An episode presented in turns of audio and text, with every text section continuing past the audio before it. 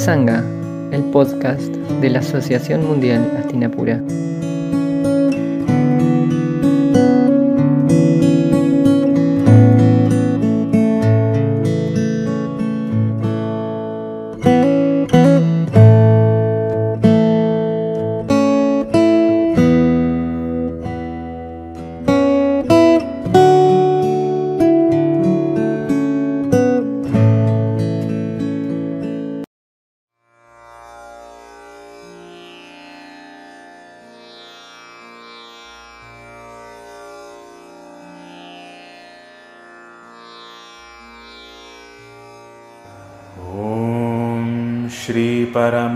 श्रीपरमात्मने नमः।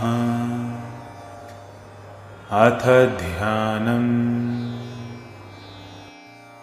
पार्थाय प्रतिबोधितां भगवता। नारायणेन स्वयं। व्यासेन ग्रथितां पुराणमुनिना। मध्ये महाभारतम् अद्वैतामृतवर्षिणीं भगवतीम् अष्टादशाध्यायिनीम् अम्ब त्वामनुसन्दधामि भगवद्गीते भवद्वेषिणी नमो Bhagavad Gita, la canción del Señor, con notas pedagógicas de la profesora Ada Albrecht. पुल्लारविन्दायतपत्रनेत्र येन त्वया भारततैलपूर्णः। प्रज्वालितो ज्ञानमयः प्रदीपः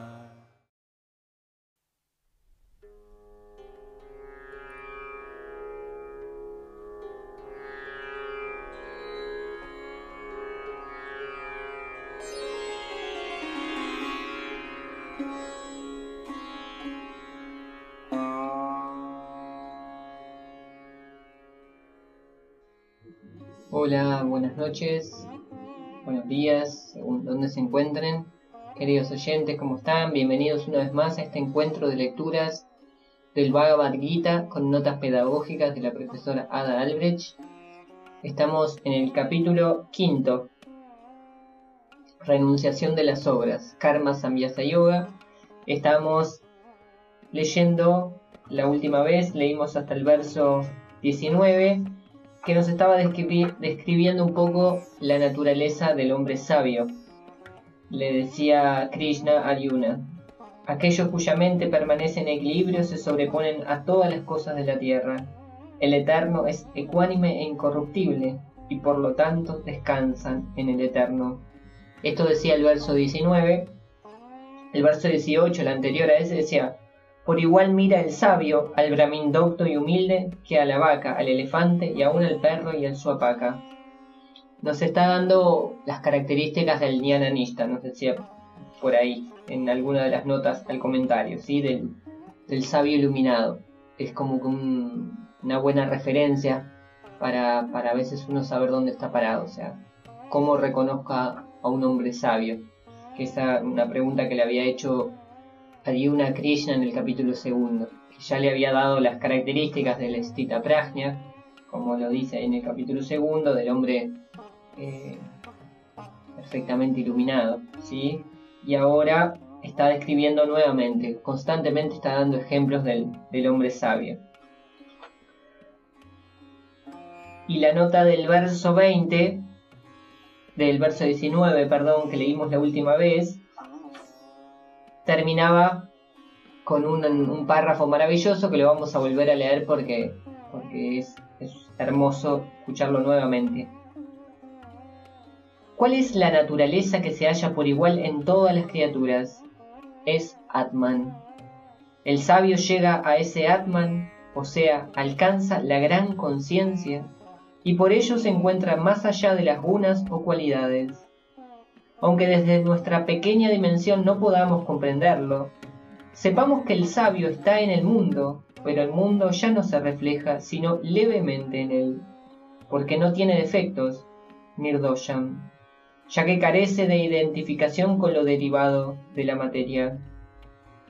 ama tanto a Dios que ese amor inconmensurable lo eleva hacia Él y hace posible que Dios se refleje en Él, así como en nosotros se refleja el mundo. Muy bien, así terminaba, terminábamos el episodio anterior. Verso 20. Continuamos con el capítulo quinto. El que con firme y estable discernimiento conoce al Eterno y en el Eterno descansa, no se regocija en el placer ni se aflige en el dolor. Notas. Debemos recordar que desde el verso 16 en adelante, este capítulo habla del ñani. Ese divino despierto tiene su mente fija en Brahman, lo cual hace que no se exalte con ninguna experiencia placentera. Tampoco se altera con ninguna experiencia desagradable. Él no es feliz, pero tampoco es infeliz. ¿Cómo puede ser esto posible? Él está sumido en Brahman. No hay segundos objetos que experienciar, ya que está sumido en Dios. Y no existiendo para él un segundo plano de vivencias, no hay motivo mental alguno. Recordemos que cuando se presentan las diversas alteraciones de la vida, el sabio posee siempre samatwa buddhi, esto es, equilibrio mental, quietud. Stira buddhi significa que su comprensión de Brahman es bien firme, su amor a Dios es total, pues previamente apartó de sí toda duda ya que supo escuchar las palabras de su maestro y supo cómo reflexionar. La verdadera reflexión es producto del alma despierta. Nosotros podemos tener amagos, entre comillas, de reflexión, pero eso no es verdadera reflexión, porque para reflexionar debe tenerse fe, devoción a Dios, quietud interior. Repetimos, nosotros podemos tener amagos de reflexión, pero eso no es verdadera reflexión, porque para reflexionar debe tenerse fe, devoción a Dios, quietud interior. Esto abre las puertas a la conquista de Nididhyasana o Presamadhi a través de una meditación divina que es lo que le permite devenir un Brahmavid, o sea, un conocedor de Brahman. Brahmavidya es conocimiento de Brahman, y a través de él se deviene un Brahmanishta, o sea, el que es Dios. Verso 21.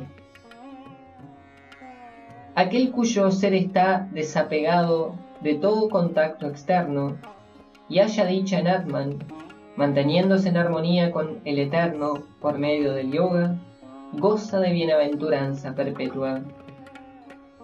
Notas.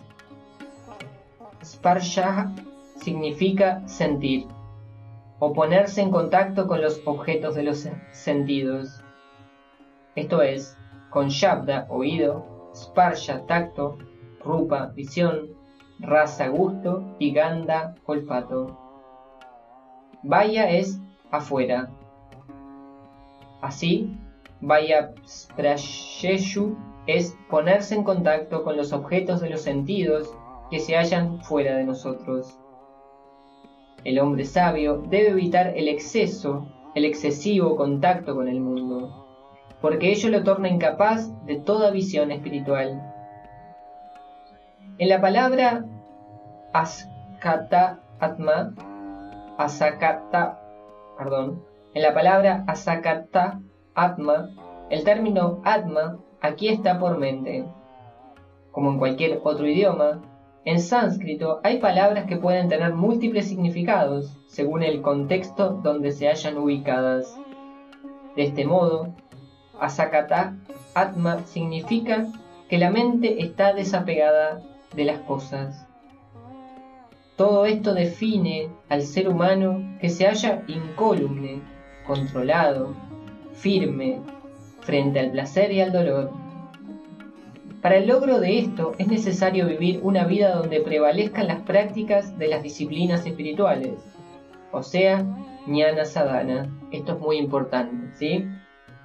Porque nos describe de alguna manera ahora cómo llegar a eso, cómo devenir ese, que ya lo viene diciendo varias veces, ¿no? Pero lo repite nuevamente.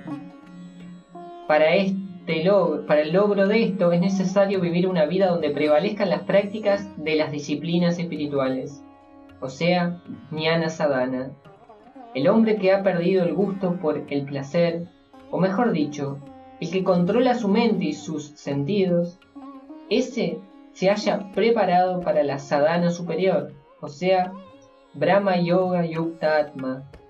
Esto es, la mente obtiene un único anhelo, la unicidad con Dios. Importante.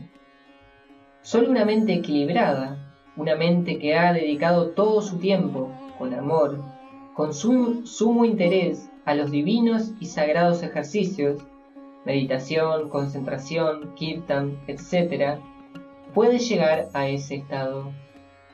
Por eso se dice que lo primero que se debe lograr es serenidad mental, paz, y esto se torna posible cuando el alma se separa de los constantes movimientos de la psique, cuando se separa de las vaivenes del tiempo, solo cuando se carece de deseos en el mundo se logra permanecer en el uno sin salirse hacia lo externo. Repetimos, esta nota es muy importante, porque de alguna manera nuestra alma siempre anhela ese estado, siempre tenemos como ese gran, gran sueño, esa gran intuición quizás de, saber que vamos a llegar a eso y anhelamos mucho eso. En el fondo de nuestra alma todos anhelamos ese sabio eh, que puede permanecer en ese estado de paz absoluta. Entonces, a veces tenemos la tendencia a querer llegar ya, ¿no? Por eso nos repite eso, porque en ese querer llegar ya nos olvidamos de los ejercicios que hay que hacer, ¿sí? Entonces dice, importante, solo una mente equilibrada, una mente que ha dedicado todo su tiempo, con amor, con sumo interés a los divinos y sagrados ejercicios, meditación, concentración, kirtan, etc., puede llegar a ese estado. Por eso se dice que lo primero que se debe lograr es serenidad mental, paz, y esto se torna posible cuando el alma se separa de los constantes movimientos de la psique, cuando se separa de los vaivenes del tiempo. Solo cuando se carece de los deseos en el mundo, se logra permanecer en el uno sin salirse hacia lo externo. Ese divino enamorado de Dios reposa y vive en el objeto de su amor, pues su mente se halla firme y límpida. Constantemente se nos enseña en los libros que el amor a nuestro Señor torna infinito al hombre, esto es, lo sumerge en las aguas bienaventuradas del océano de perfección. Desde tiempo inmemorial, los grandes libros religiosos señalan que hay dos clases de felicidad. Uno, la impermanente que nos ofrece el mundo y que es atesorada por los videntes, por los no videntes espirituales. Y dos, la permanente, que es estar unido con Dios, que es darnos cuenta de que somos conciencia divina. Todo lo que transita por el tiempo muere con Él. Una criatura que ha despertado de sus largas relaciones con el mundo y sus interminables modificaciones, puede, en cambio, transitar el sagrado sendero que lo lleva a la autérrima sabiduría. Repetimos esto último, que también es muy importante. Desde tiempos inmemoriales, los grandes libros religiosos señalan que hay dos clases de felicidad. Uno, la impermanente, que nos ofrece el mundo y que es atesorada por los no videntes espirituales. Y dos, la permanente, que, está, que es estar unido con Dios, que es darnos cuenta de que somos conciencia divina. Todo lo que transita por el tiempo muere con él. Una criatura que ha despertado sus largas relaciones con el mundo y sus interminables modificaciones puede, en cambio, transitar el sagrado sendero que lo lleva a la ultérrima sabiduría. Verso 22. Nos da como para pensar, ¿no? En dónde estamos, dónde estamos depositando nuestros anhelos, nuestra, dónde está nuestra meta, nuestra felicidad, en, en qué estamos confiando nuestra felicidad, ¿sí? el tesoro de nuestro tiempo, a qué lo estamos dedicando, ¿no? Verso 22. Los deleites nacidos de externos contactos son verdaderos manantiales de pena, porque tienen principio y fin. El sabio, o Caunteya, no puede regocijarse en ellos. Notas. ¿Cuál es la diferencia entre el apego y el deseo? Si permitimos que la mente nos dé la respuesta a esta pregunta, seguramente caeremos en el error, porque ¿qué puede saber sobre la verdad esta gran enamorada de opiniones y juicios que se invalidan los unos a los otros desde los albores de la filosofía? Veamos lo que nos dice al respecto nuestro Bhagavad Gita.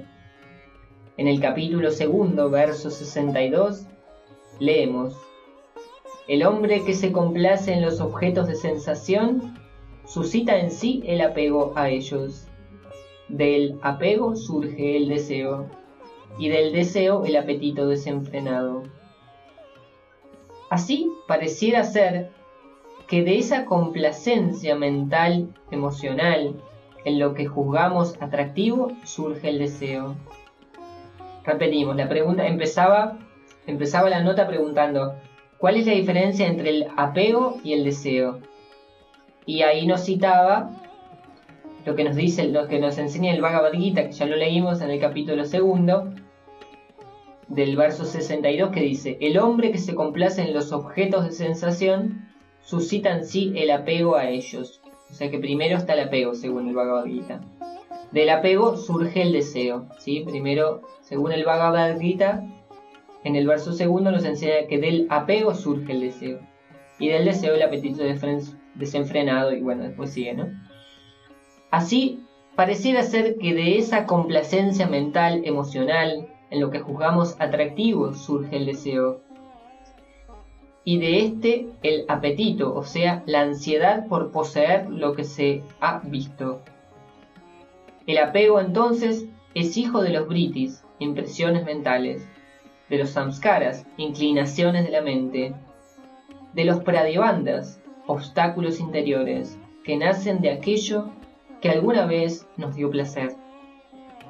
Por eso se dice que a medida que nos apartemos de los objetos externos, seguramente aumentaremos la posibilidad de practicar meditación, o sea, nididhyasana. Repetimos, viene bastante con bastante información la nota, ¿sí? Por eso la vamos a leer detenidamente. Según lo que dijimos, o sea que primero, según lo que nos enseña el Bhagavad Gita, primero está el apego y después está el deseo, ¿sí? Y antes del apego está la complacencia, ¿sí? El hombre que se complace en los objetos de sensación, dice el verso, el hombre que se complace en los objetos de sensación suscita en sí el apego a ellos. Primero la complacencia, después el apego, y del apego surge el deseo, y del deseo el apetito desenfrenado. Entonces nos comenta, el apego entonces es hijo de los britis, impresiones mentales, de los samskaras, inclinaciones de la mente, de los pradivandas, obstáculos, perdón, pradivandas, que son obstáculos interiores, que nacen de aquello que alguna vez nos dio placer. Por eso se dice que a medida que nos apartemos de los objetos externos, seguramente aumentaremos la posibilidad de practicar meditación, o sea, nididhyasana. El alma es como un ave atada a una piedra. Está preparada para el vuelo, pero no puede hacerlo si no se libera de dicha piedra, o sea, de los objetos externos de los que estamos hablando. Esa unión con los objetos de sensación se llama en sánscrito samsparya. Samsparya. Esta, esa unión con los objetos de sensación se llama en sánscrito sansparya, o sea, esa piedra que no deja volar al ave, que está atada. ¿sí? El ave está atada a una piedra que es, es el apego a los objetos de sensación. Esa unión con los objetos de sensación se llama en sánscrito samsparya.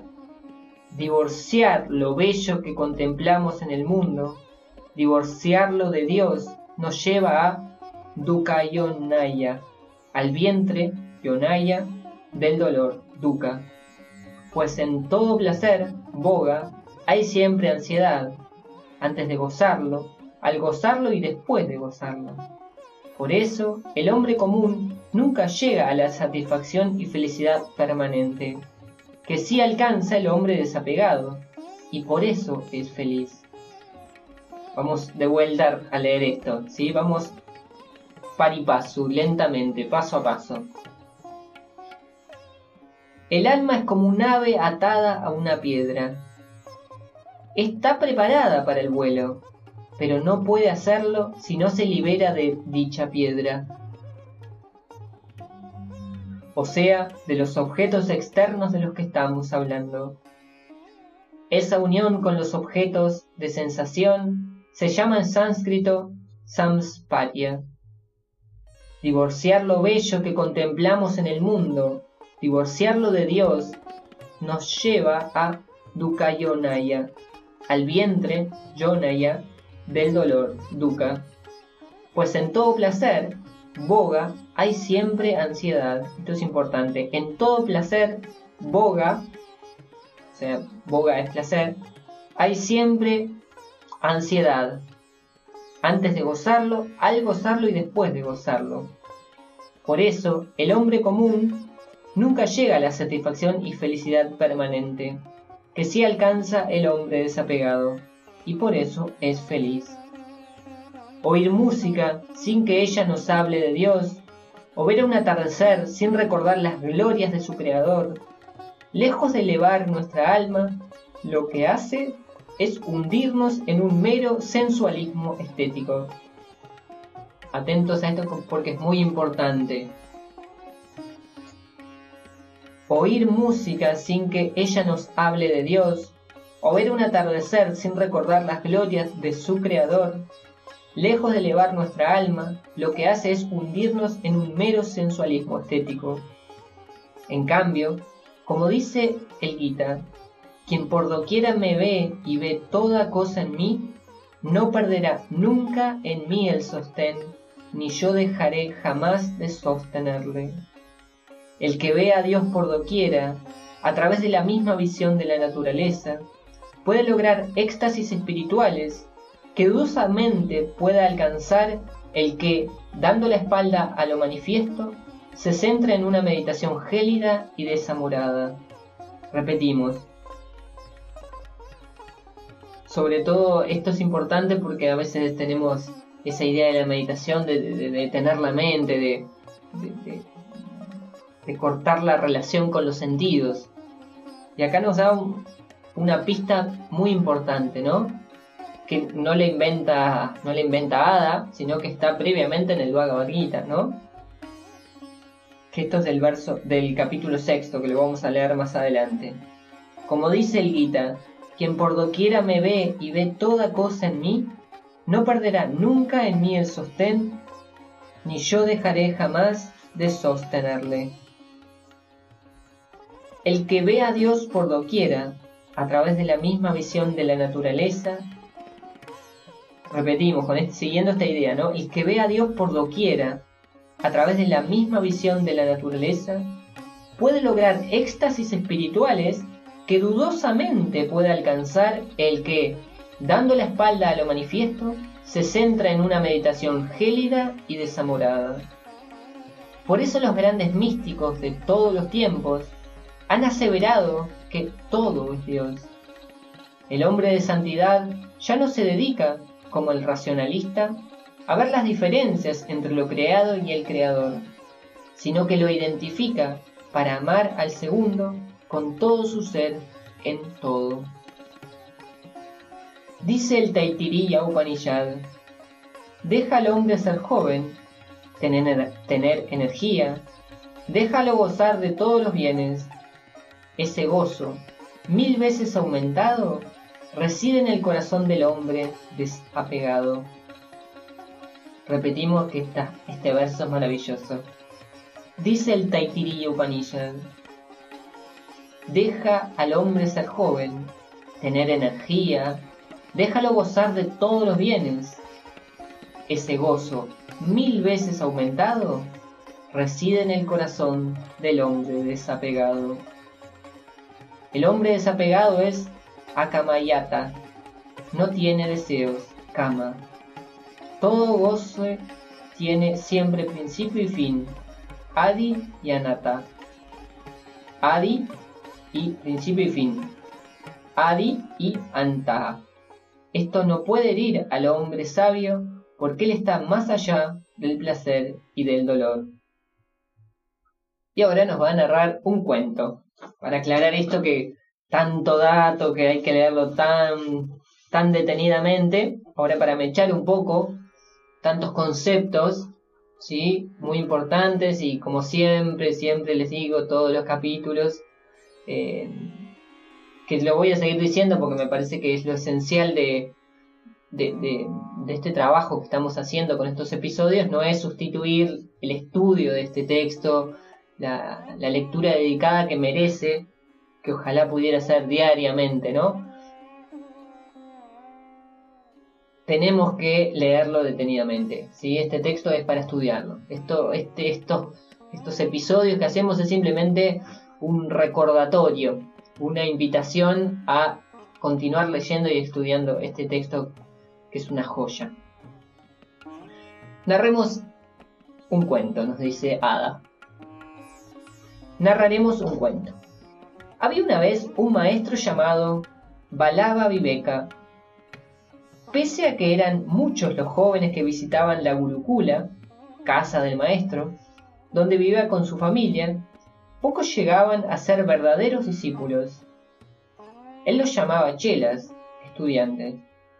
En su corazón, la madre Esperanza le susurraba diciendo, Espera, espera, algún día uno de ellos llegará a ser un verdadero pandit, un sabio enamorado de Dios y la enseñanza espiritual. Sin embargo, el pobre maestro, Balaba Viveka, llegó a la vejez sin conocer la gracia de ver florecer a su lado el loto humano de un alma sabia. Seguía teniendo solo chelas. Muchas veces había escuchado las palabras de sus estudiantes que le decían, Maestro, enséñanos los santos misterios del Rig Veda o la gloria de los Puranas. El maestro sonreía. De tanto en tanto llegaba un chela prometedor. Este puede ser el amado discípulo que aguardo, se decía en el corazón, y de extraño modo le alcanzaba un rastrillo, una pala, una escoba, y le pedía que cuidara de la compostura de su jardín, regara las plantas y barriera sus caminos. El elegido lloraba de felicidad, besaba emocionado a su maestro y emprendía el trabajo con sincero entusiasmo. Desdichadamente, el maestro sabía lo que pasaría. Durante un mes, dos meses, tal vez un poco más, la nueva esperanza cuidaría su jardín, daría pasto a las nobles vacas, alimentaría a los perros y mantendría todo en orden. Pero, poco a poco, iría perdiendo el entusiasmo inicial. Su mente comenzaría a vagar y junto con las labores manuales de la gurukula dejaría a un lado también sus aspiraciones espirituales.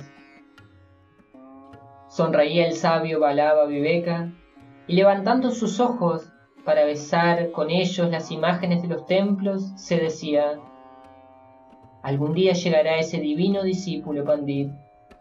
Como la semilla se abre paso en el seno de la tierra y se transforma en brote, abandonando su ser de semilla, así alguno de mis hijos espirituales abandonará la semilla del anhelo superficial por lo divino, donde se haya sumergido y buscará la luz más allá de las sombras de la inconstancia. De este modo, Balaba Viveka continuó instruyendo pacientemente a cada uno de los chelas que el Señor le enviaba. Él, como maestro espiritual, jamás dejó de enseñar a sus estudiantes porque bien sabía que esas semillas de sabiduría algún día darían sus frutos. Balaba Viveka sabía que la atracción superficial por los textos divinos y el deseo mental, de conocer lo que ellos enseñaban no eran suficientes, ya que el corazón humano no recibe ningún alimento verdadero del simple saber mental. La tenacidad despierta al alma de su largo sueño en el país de las utopías. Claro que, ¿quién puede ser tenaz si no ve claro? La tenacidad es producto del discernimiento despierto, Viveka. La curiosidad de saber algo más con la mente es abrevadero de pobres pájaros sin alas que toman el agua de una fuente pero no pueden volar. Esos deleites nacidos de externos contactos no siempre son los placeres que encantan al cuerpo y dan florecimiento a las bajas emociones. No hay peor equivocación en este mundo que el deleite de los intelectuales esclavos del rey erudición. No hay peor equivocación que entregarle el alma a este simpático y a su vez despótico monarca. Donde el corazón está ausente, Dios está ausente. Un erudito puede asombrar y ser admirado por multitudes, pero nunca por un hombre de santidad. Hay que tener, pues, supremo cuidado para no caer en esos deleites nacidos de externos contactos. El hombre de inclinaciones espirituales tiende a apartarse de todo placer sensible.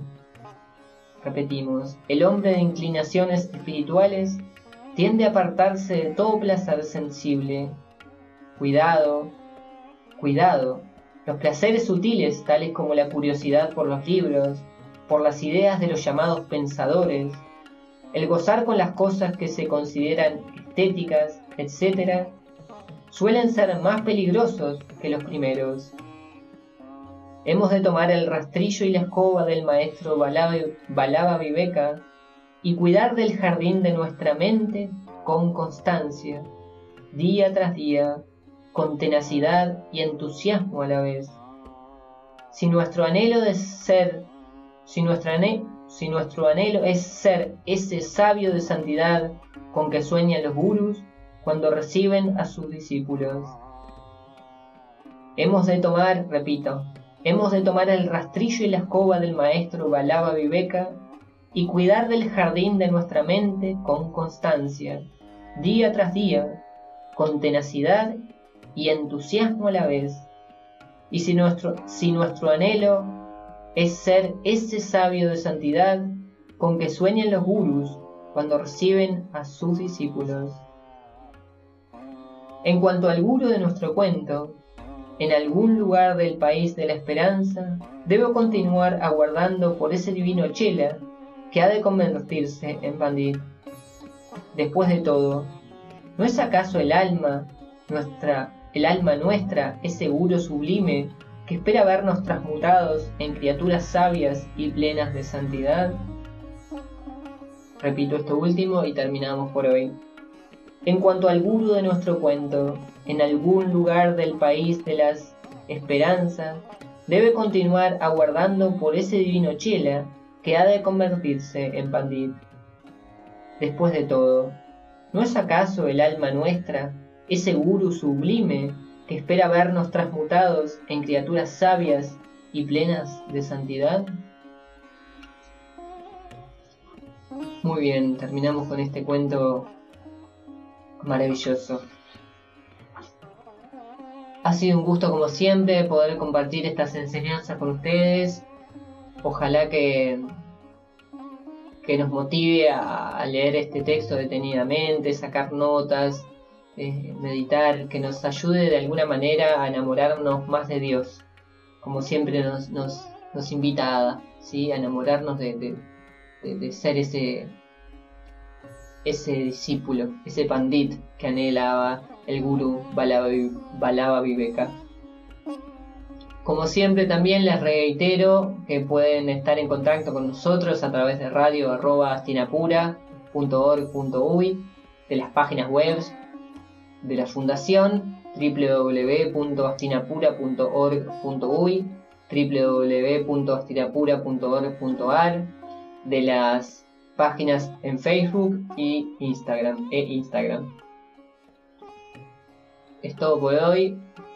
Les mando un fuerte abrazo. Nos escuchamos la próxima semana. Hasta pronto.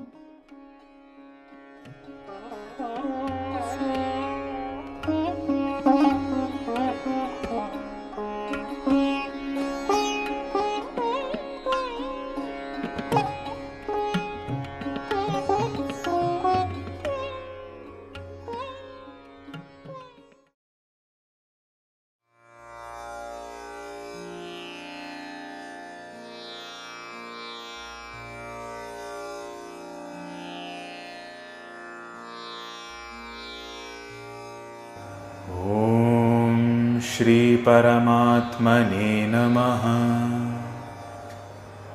अथ ध्यानम्। पार्थाय प्रतिबोधितां भगवता।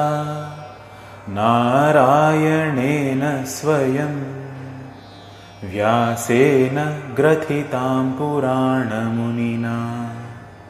मध्ये महाभारतम्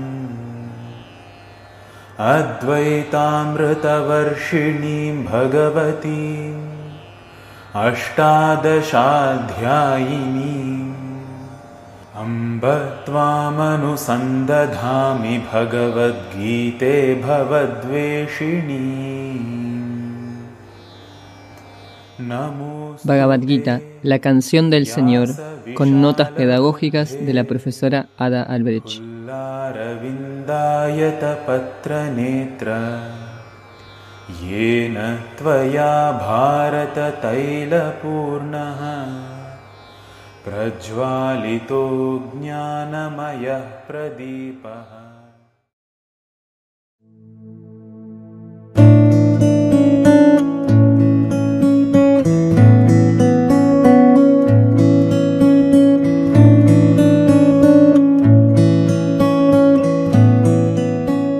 Satsanga, el podcast de la Asociación Mundial Astinapura.